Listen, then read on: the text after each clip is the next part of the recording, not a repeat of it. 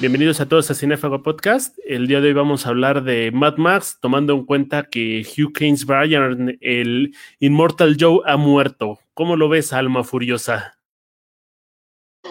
Hola, Momo Max.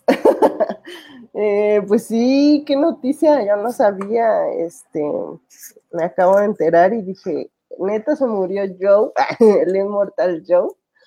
Pues ya se fue, entonces bueno, pues es una noticia, ¿no? Que impacta obviamente dentro de la historia. A los 73 años deja a este personaje que fue clave en lo que yo llamo la mejor película, la mejor película de acción que he visto en toda mi pinche vida. Es frenética, es divertida y tiene un aspecto que nada más le quitaría, el tipo de la guitarra de fuego. ¿Tú cómo viste la película, Alma? Sí, para mí siento que es como muy exagerada, pero totalmente pues acorde a lo que está planteando. Eh, es una gran película de acción. Yo también siento que fue de más lo de la guitarra, pero siento que era como ese plus que le quería dar el director aprovechando todos los recursos económicos que tenía y creo que en el cine impactó muchísimo sobre todo esa escena entonces, pues, eh, es como una forma ahí como de, de decir, ok, me gusta lo que estoy haciendo y voy a hacer lo que me dé la gana, ¿no? Entonces, este, es una gran película, sí es una gran película. Para mi gusto un poco sobrevalorada, pero creo que es, es muy buena, o sea, como una película de ficción y bueno, pues ya le iremos ahí medio desglosando creo que tiene que ver mucho porque está cargadísima de testosterona y algo que le encanta a un hombre es ver fuego, carros, mujeres y todo este tipo de cosas, ¿no? Eh, tiene un, es, está, es interesante la historia de esta película porque George Miller, el guionista, se negó a escribir cualquier otro tipo de película hasta, bueno, de Mad Max, escribió la primera trilogía hasta que llegó esta. Cuenta con un presupuesto de 150 mil dólares y se lleva 375.2, o sea, el hecho de que estamos hablando de un éxito comercial bastante impresionante. Y obviamente, vamos a empezar con lo obvio, este Alma, el hecho de las clases, porque creo que es más bien una metáfora de las clases sociales en esta vida, ¿o cómo la ves tú? Pues sí, o sea, siento que, o sea, que aborda un chorro de temas, ¿no? Tal vez, o sea, hay una cosa ahí que a mí no me acaba de convencer, que es como toda esta metida de temas juntos. Lo hace bien, creo que lo hace bien, pero como bien dices, o sea, creo que es una carga de testosterona, o sea, totalmente, ¿no? A mí de repente me parece demasiado, por ejemplo, el tema de las feministas un poco siento metido a huevo eh, con feministas, pero tienen que ser top models, ¿no? este, claro, lo justifica, pero top models, ¿no? Incluyendo a Charlize Theron, que este, pues está rapada y mugrosa y no tiene un brazo, pero se sigue viendo hermosa, ¿no? Es como, ah, bueno, ok. eh, no sé, pero bueno, este tipo de, de, situaciones, por ejemplo, Mad Max, ¿no? Como una bolsa de sangre que jamás lo ves pálido, ¿no? Siempre además tiene un chingo de fuerza y de, pues para hacer un mundo posapocalíptico donde no hay agua, donde no hay comida, donde no hay nada, donde este güey es un pinche vagabundo, pues está bastante mamer, ¿no? hay como cosas a mí, para, para mí ver, eh, que están como un poco exageradas en ese sentido, pero pues al final es una película de acción, es una película que, o sea, como que tiene que tener estos personajes, ¿no? Y este y pues sí, los va desarrollando bien. Eh, no sé, o sea, en ese sentido me parece un poco exagerada, pero la película me gusta, es un, es un buen guion. Este, tiene como cosas muy interesantes de, a lo mejor de la visión de George Miller, este, y que, y que va metiendo además como cosas que a lo mejor no había metido en sus versiones anteriores. Entonces, eso me, me gusta mucho, los personajes están súper bien trabajados la producción es increíble, el diseño de producción, el vestuario, el maquillaje, o sea, es como muy impactante todo lo que se puede lograr con mucho dinero, porque es muchísimo dinero el que se ve ahí. Eh, y las actuaciones además están bien, ¿no? O sea, creo que en general es una película que para mi gusto sí cumple totalmente con el objetivo que tiene. Creo muchísimo en esta cuestión que mencionas, que es una película barroca. O sea, si fuera una pintura, estaría súper llena de elementos, sería como un busca Wally en ese sentido. Sí peca muchísimo de eso, pero creo que te alegra muchísimo la vista. Y es muy interesante porque todos los escenarios, bueno, la mayoría de los escenarios no tienen nada. Generalmente estamos viendo desierto y aún así tienes la pupila dándote, en este, bueno, te están dando madrazos en la pupila constantemente. Creo que triunfa mucho esta película porque sientes que los personajes están en constante peligro. No sientes que nadie sea inamovible, no sientes que nadie sea inmortal. A pesar de que la película se llama Mad Max, vemos a este personaje prácticamente al punto de la muerte en todo momento y creo que eso es uno de los aciertos que tiene este guion porque hay muchas veces donde ves están en situaciones, están en el clímax, lo que sea, y nunca sientes que les va a pasar nada, pero aquí lo vives, lo sientes y te encariñas muchísimo con esos personajes. Sí, cuando, o sea, lo define súper bien como una película barroca, porque sí, es como muy barroca, ¿no? Tiene todos estos elementos, pum, pum, pum, y efectivamente los escenarios, o sea, no tenemos unas escenografías, en realidad nuestros escenarios son como el desierto, ¿no? Abierto, llano, eh, quizá nada más la roca, que esa sí estaba tal vez un poco cargada, pero en realidad todo lo que estamos viendo visualmente, todo lo que está cargado es dentro de los personajes, ¿no? Que tienen mangueras, que tienen este, cadenas, que tienen tatuajes, que tienen, no sé, o sea, perforaciones, o sea, tienen un chorro de cosas, maquillaje eh, en su aspecto visual y eso es lo que, o sea, incluso la utilería, ¿no? O sea, los, los automóviles en este caso, o sea, son unos, unos camionetones, unas pipas enormes, o sea, como que toda esa extravagancia la vemos más bien así amalgamada en los personajes, este, y, y eso está muy interesante, porque al final, a pesar de que también muchos son muy iguales, sí alcanzas a distinguir de qué personaje está haciendo cada actor, ¿no? Y, dentro de lo, que, de lo que cuentas tú también, o sea, me parece como eh, muy bien logrado, como, como estas actuaciones de Charlize Theron y, Mad Max, bueno, Mad Max es este Tom Hardy, ¿no? Eh, que creo que siento que justamente en esta película eh, George Miller le quitó un poco de protagonismo a, Tom Hardy, que en realidad era su protagonista, ¿no? Mad Max, o sea, que incluso lleva, la película lleva el nombre del personaje y se lo da ahora un poco a Furiosa, ¿no? a este nuevo personaje que es una mujer y, por eso yo decía como metido un poco ahí el feminismo a huevo, pero pues es esta mujer que también ah, lucha como hombre, que también está a punto de morir varias veces y no lo, o sea, no se acaba de morir, ¿no? Al final nuestros protagonistas siempre se mantienen. Eh, perdón si sí, hay un spoiler, pero eh, si no lo han visto, pues ya se tardaron en hacerlo.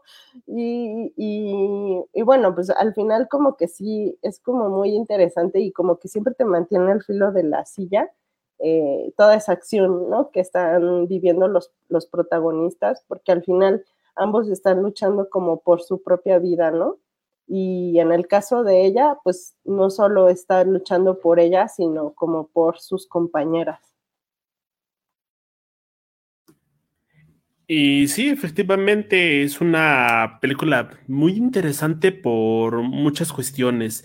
Creo que me encanta esta cuestión donde muchas películas abusan de eso, donde te empiezas a dar un pasado fuerza al personaje y empiezas a poner flashbacks a lo güey y le empiezas a poner una y otra y otra y otra vez y termina cansando. Pero aquí se están, lo veo hasta natural porque son personajes que no conoce, al menos la audiencia de ahorita, son personajes con los que no tienes empatía, pero sabes que el personaje tiene fantasmas que lo están persiguiendo y a fin de cuentas no sabes de qué va la película hasta que entiendes que los dos van por un camino de redención. Están buscando acabar con este pasado y la única opción que tienen es salvar a estas chicas y a fin de cuentas terminan salvando a todo el pueblo, ¿no? Creo que no es momento de decir que es spoilers porque se estrenó en 2015, la tenemos directamente en Netflix, es este, ya la, ya la pudieron haber visto y si no, pues ya venla porque es este necesario. Eh, ¿Crees que son exageradas tantas nominaciones que se llevó al Oscar, Alma?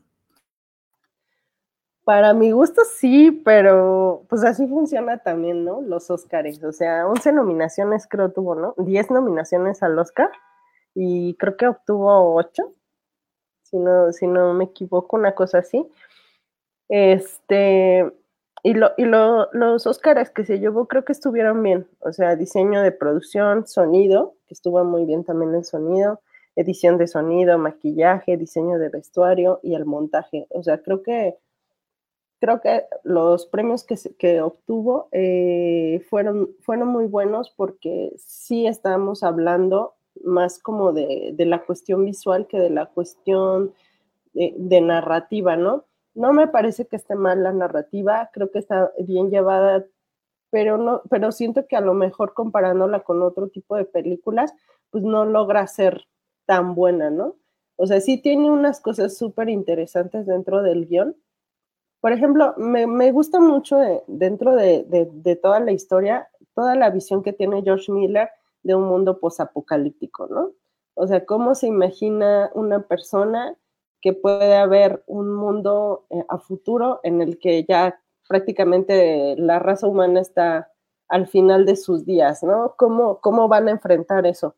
El final, por ejemplo, me parece bastante como, como que otorga demasiado, es como de, ok, ya vamos a abrir la fuente de la vida, que es como el agua, la cascada está, y, y ya, todos vamos a ser felices, ya no va a haber problemas, ¿no? Mad Max puede seguir su camino de vagabundeo, eh, Furiosa se redimió. o sea, eso es lo que a mí no me acaba de convencer tanto de la película, porque al final, pues como que dices, o sea, es un mundo en el que ya todo está destruido y no puede haber una fuente de agua así, pa, para mi gusto, ¿no?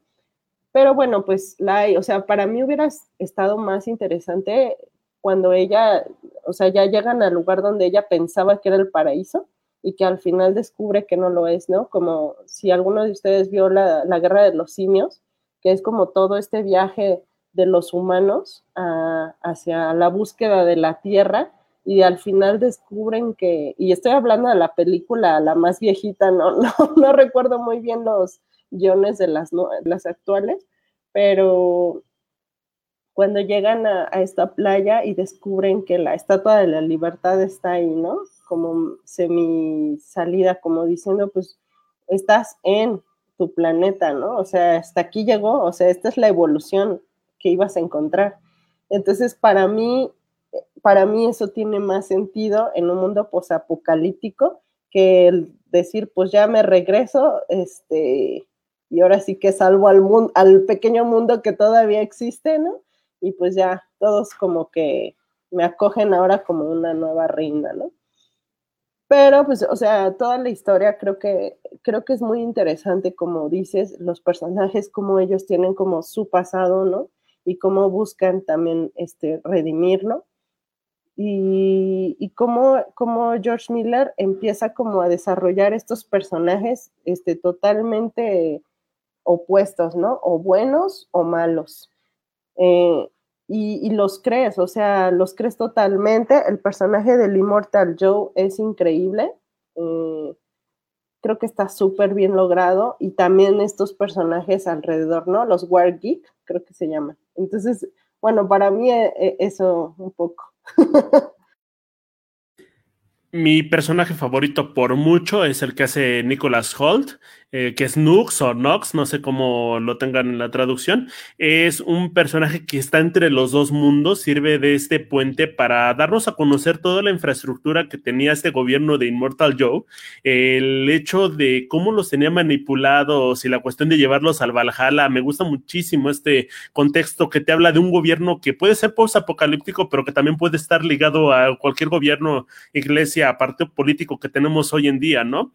Y creo que sus dotes actorales son muy, este, frenéticas, por así decirlo, y están muy al nivel de los personajes, o sea, le permite dar como más alegría o no sé, no sé si llamarlo desahogo cómico a esta relación que hay entre Mad Max y, el, y, y, Furiosa, ¿no? Porque ellos los veo muy secos, muy opacos, y este personaje es radiante, o sea, explota por todos lados, y creo que es muy, muy, muy, muy interesante su inclusión y es muy, muy acertada. También es importante decir que Charlize Theron la vida le dio todo, ¿no? O sea, es, es, buena actriz, es guapa, es todo. No, o sea, la única vez que he visto a fea Charlize Theron fue la película de Monster y para colmo es un papel excelente, ¿no? Entonces, eh, Charlize, ojalá le pase algo malo porque no creo que el mundo sea tan bueno con ella siempre.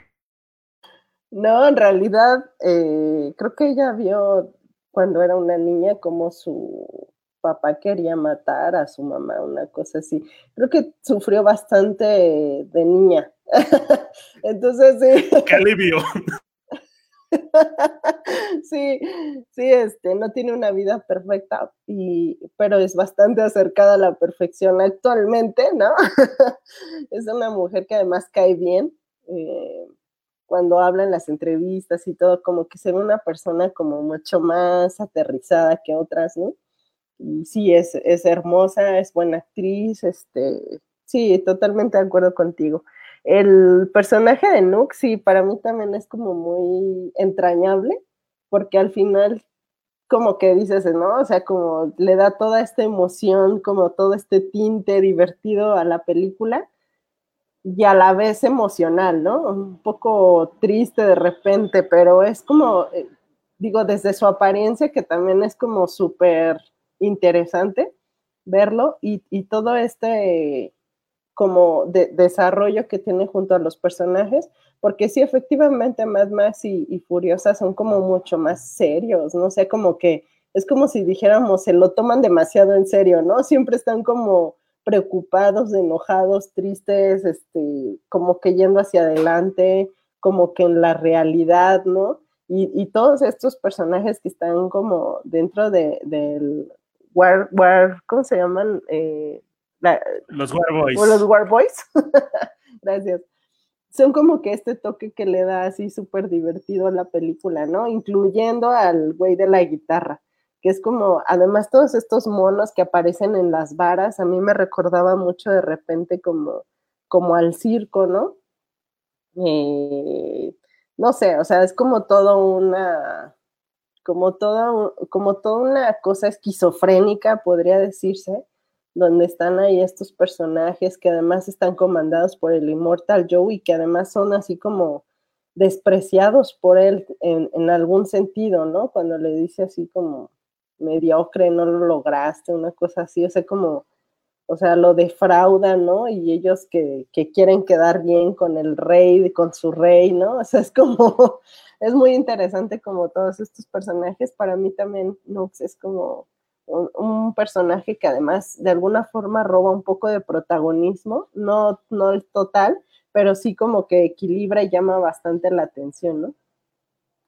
Otra cosa que me gusta muchísimo es el lenguaje. Empiezan a utilizar palabras que tienen que ver con carros, así como del V8, la cuestión de este, vamos acelerándonos o vamos a más revoluciones, cosas por el estilo. Creo que caen muy bien porque sacan de contexto, o sea, no los entiendes, pero te vuelven parte de esa película. De hecho, este episodio se lo dedico a mi primo, porque eh, Changuis, porque específicamente después de esta película los dos nos grabamos en, en, el celular como bolsa de sangre, ¿no? Entonces cada vez que nos llamamos es esta cuestión de, oye, bolsa de sangre, pasa tal cosa, ven a mi casa, cosas así, ¿no? Entonces, eh, creo que crea mucha complicidad con los ya fanáticos de la serie, también con los con los nuevos fanáticos de estas películas y creo que es muy importante para crear una comunidad y es uno, es, es uno de los grandes aciertos que tiene George Miller con esta cinta. Sí, yo siento que Mad Max es una gran historia, o sea, realmente yo recuerdo haber visto hace unos años, hace más de 10 años ya, la película fue la de Mad Max 2, que, era como la importante, ¿no? Con Mel Gibson. y que es esta, esta cinta donde justamente este, el director pues buscó hacer como algo, su propia visión, ¿no? De, de cómo podría ser este mundo posapocalíptico, en fin. Y creo que lo logró muy bien en su momento, o sea, por eso tuvo tanto éxito, por eso se hicieron tantas secuelas y por eso en esta ocasión le ofrecieron una nueva versión, ¿no? Y siento que sí la logra, pero efectivamente es una película que se ha vuelto de culto, pues desde los 70, ¿no? Desde los 80, eh, y que ahora vuelve a, a, captar la atención de los millennials, ¿no? Que somos nosotros, este, que tuvimos a lo mejor una embarrada del Mad Max antiguo, que a lo mejor nos enteramos de esa historia, pues por nuestros papás, etcétera, que es un poco como Star Wars, ¿no? O sea, como este mundo que empieza en los 70 a finales de los 70, en los 80, y que hoy retoma con nuevas historias, nuevos protagonistas, nuevos efectos especiales, nuevas, nuevo todo, ¿no? Pero al final sigue teniendo esa esencia y vuelve a ser, o vuelve a ser este, captada, ¿no? Como un cine de culto. Creo que es bien interesante ese fenómeno, porque a pesar de que va trascendiendo las generaciones, una nueva generación se vuelve a interesar por un tema que en algún momento fue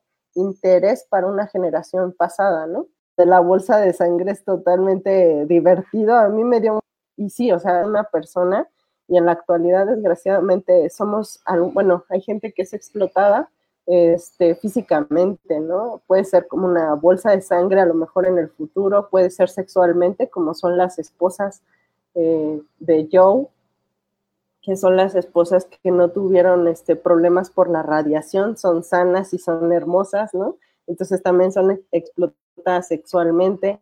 Los, los War eh, Boys, que son explotados por su fuerza física, no habla de, no solamente de la explotación de los recursos naturales, en este caso el agua, eh, la gasolina, ¿no? Sino la explotación de los personajes en sí. Entonces, creo que hay muchas cosas en las que como público nos podemos este, reconocer y sentirnos como parte de ver a lo mejor una visualización de lo que somos como seres humanos y por eso nos gusta tanto este tipo de, de películas, ¿no?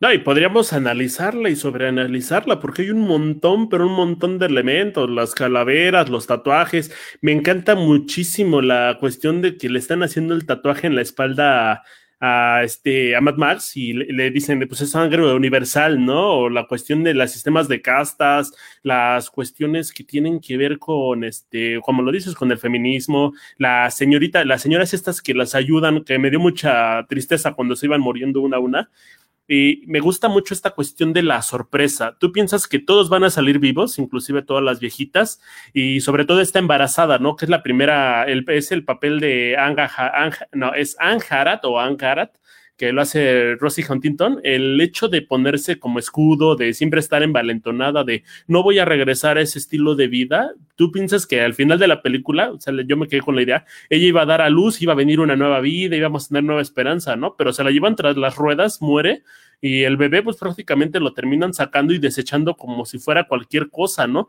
Me gusta mucho este clima de desesperanza que te da conforme vas avanzando, ¿no? Porque piensas que no, que a fin de cuentas no van a lograr la, este, la batalla final o demás, porque están superados en números, en tecnología, en fuerza y pues prácticamente hasta en estrategia, ¿no?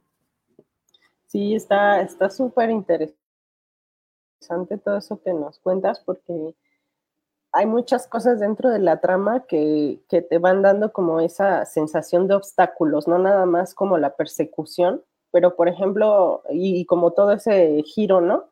De que las cosas buenas no siempre acaban siendo tan buenas o algo así. Este, por ejemplo, cuando eh, dentro de que ellos van escapando y caen en el pantano, el, pues el auto que los, los va siguiendo, dices, ay, su salvación, ¿no?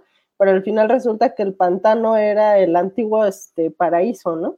Entonces es como de ya no existe, o sea, como que algo que era muy bueno o por algo por lo que estabas este, luchando, en este caso furiosa, algo por lo que luchaba para conseguir, para alcanzar, resulta que quedó atrás. De alguna forma la salva o la salva, pero por un momento no, pero al final tampoco consigue, o sea, como que ahí está nuevamente la frustración de no llegar a donde quieren llegar, ¿no? ¿Sabes en este sentido que es interesante, digamos, de este regreso, ¿no? Y de esta nueva salvación, o sea, del regreso a, a la fuente principal, es como, creo que el mensaje ahí va un poco hacia en realidad la fuente de tus problemas, no, o sea, no tienes que huir de tus problemas, sino enfrentarlos. Creo que al final es un poco e, ese sentido, porque al final toda la, solución que tenían, que debían de ellos de encontrar, pues era ahí mismo, ¿no? Era ahí donde estaban, o sea, tenían que, hacer como una revolución en contra de el personaje que los estaba tosigando y eh, transformar su propio mundo, ¿no? Creo que en ese sentido sí es interesante ese, ese final de regrésate y aquí está en realidad lo que, lo que tú puedes, este, lo que puedes realmente conseguir, lo vas a conseguir aquí. Y creo que eso es algo que de alguna forma lo, lo pide Mad Max, ¿no? El personaje principal. Cuando la convence de, de volver y decir, pues si quieres tener una oportunidad, es ahí mismo, ¿no? O sea, pero pues hay que combatir a estos cabrones. Entonces, e, eso es lo interesante del, del, final de la trama, pero tiene, o sea, sí tiene todas estas, estas secuencias que, que te van dando una alucine de, y una desesperación de si se van a salvar o no, qué chingados va a pasar, los van a alcanzar y los van a agarrar a todos de bolsas de sangre, ¿no? Como dices, la, chava de no voy a regresar ahí, o sea, yo ya no quiero ser un esclava sexual de nadie, ¿no? Y al final eh, es tanto ese deseo de ya no volver a lo mismo que pues mejor pierde la vida, ¿no? O sea, decide mejor combatirlo y, y bye, o sea, ella, ella se, se, muere. Sí, esos personajes, o sea, como que situaciones van, van en ese sentido como impulsando la trama hacia, o sea, siempre te mantienen, ¿no? Al filo, al filo, al filo. Y en ese sentido, pues es una gran película de acción que logra mantenerte siempre interesado. Y en eso que estabas diciendo de hacer un esfuerzo por avanzar, creo que también es muy padre al decirte que la esperanza no lo es todo, ¿no? Todos los personajes tienen esperanza o creen en algo y todas esas cuestiones en las que tienen este soporte no les sirven para nada, no les permiten avanzar. Furiosa creen regresar en su paraíso, las chicas en una vida en un lugar verde, el los, este, los, estos niños, los Warboys, piensan en que van a llegar al Valhalla, o sea, todos piensan que van a llegar a algún punto, tienen un soporte en algo y no hacen nada para cambiar las cosas, y no es hasta que cambia todo este orden que empiezan a avanzar. Y otra de las cuestiones que me gusta muchísimo es la cuestión de la tecnología que te plasman, todos los objetos, las cosas, los carros, tienen una estética que parece ser parte de lo mismo, y eso le da muchísima identidad a la película. No hay ningún elemento dentro de ella que parezca estar fuera de sí. Sí, de hecho, ahorita que incluso mencionabas eso, me recordaste mucho a la película de Mundo Acuático, que no sé, creo que no tuvo tanto éxito esa película, pero para mí yo la vi en el cine y cuando la vi dije, ay, güey, o sea, es súper interesante también como ver ese mundo posapocalíptico, contrario a Mad Max, ¿no? Mad Max se desarrolla en una sequía y acá también es una sequía de agua, porque al final están en el mar, ¿no? O sea, los polos se deshielaron y entonces, pues todas las ciudades se inundan y ya no hay tierra, ¿no? Y la búsqueda del protagonista es siempre conseguir o alcanzar este un, un espacio de tierra, ¿no? En este caso, es conseguir eh, el agua, ¿no? El agua, es, el agua siempre forma como un personaje que es el, símbolo de vida, porque al final los seres humanos necesitamos agua y se sabe que al futuro pues va a haber una escasez, ¿no? De, este líquido. Entonces, sí se vuelve como muy, como muy, muy, este, muy, muy frustrante el saber que puede haber una historia así de en, el, en el futuro, que pues, ya no nos va a tocar verlo, afortunadamente, pero eh, sí hay como, como todo este mundo posapocalíptico en el que ya, ya que, puedes guardar de esperanza, ¿no? O sea, ya que puedes tener de, pues que, o sea, ¿qué puedes encontrar? O sea, al final creo que, creo que a los seres humanos nos mueve mucho, mucho ese sentido porque cuando no, no, conseguimos algo o hay como obstáculos, pues, lo que te mueve es la fe, la esperanza de conseguir algo mejor, ¿no? Y eso es lo que mueve a estos personajes, la esperanza, la esperanza de estar consiguiendo, de estar logrando lo que ellos no han visto, ¿no?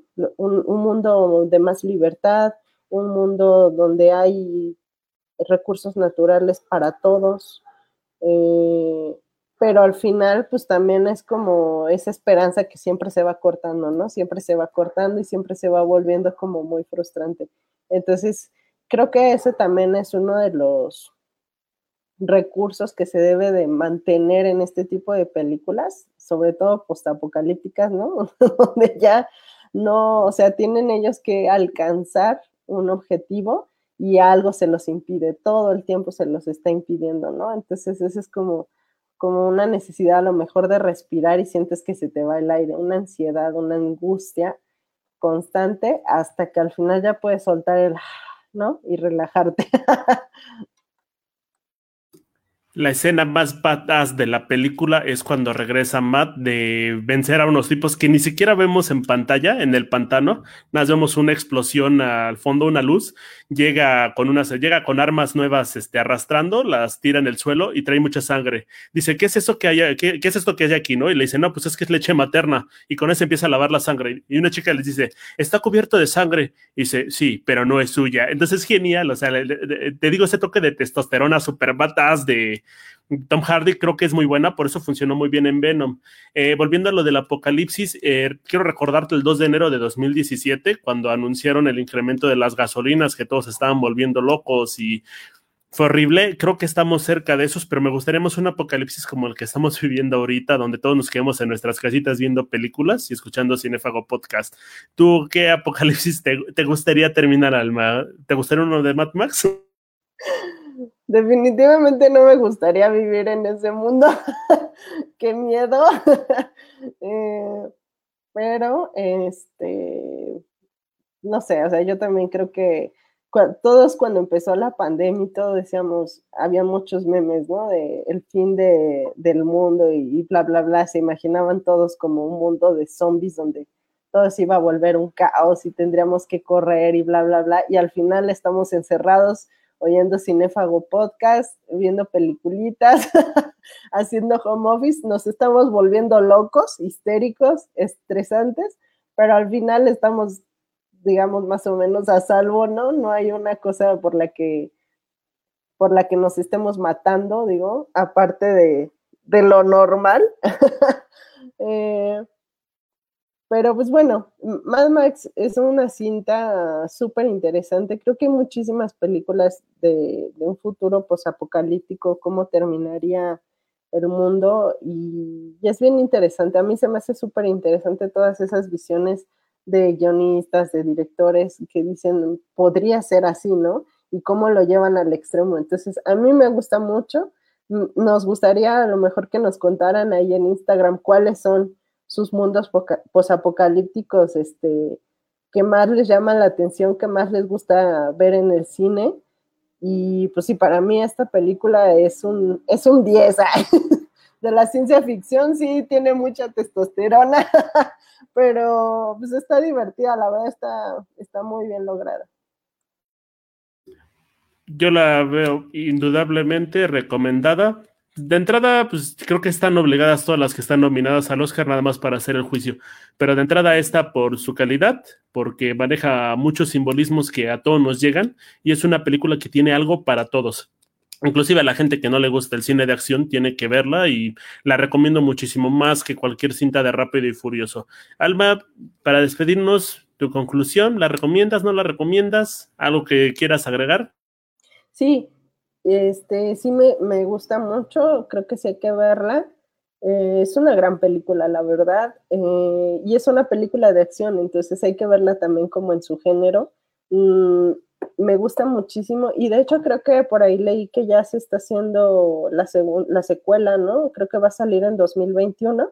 Entonces, para los que no la han visto, es su oportunidad de ponerse al corriente y poder ver en, el, en próximas fechas creo que sí va a salir una secuela. Este, no estoy al 100% segura, pero me parece que sí se está haciendo algo. No me puedo despedir más feliz. Síganos en Cinefago-podcast, Instagram y también en TikTok. No tenemos Twitter. Y pues nos estamos viendo. Muchísimas gracias, Alma Furiosa, por estar con nosotros como siempre. gracias, Momo Max. Cuídense mucho. Hasta luego.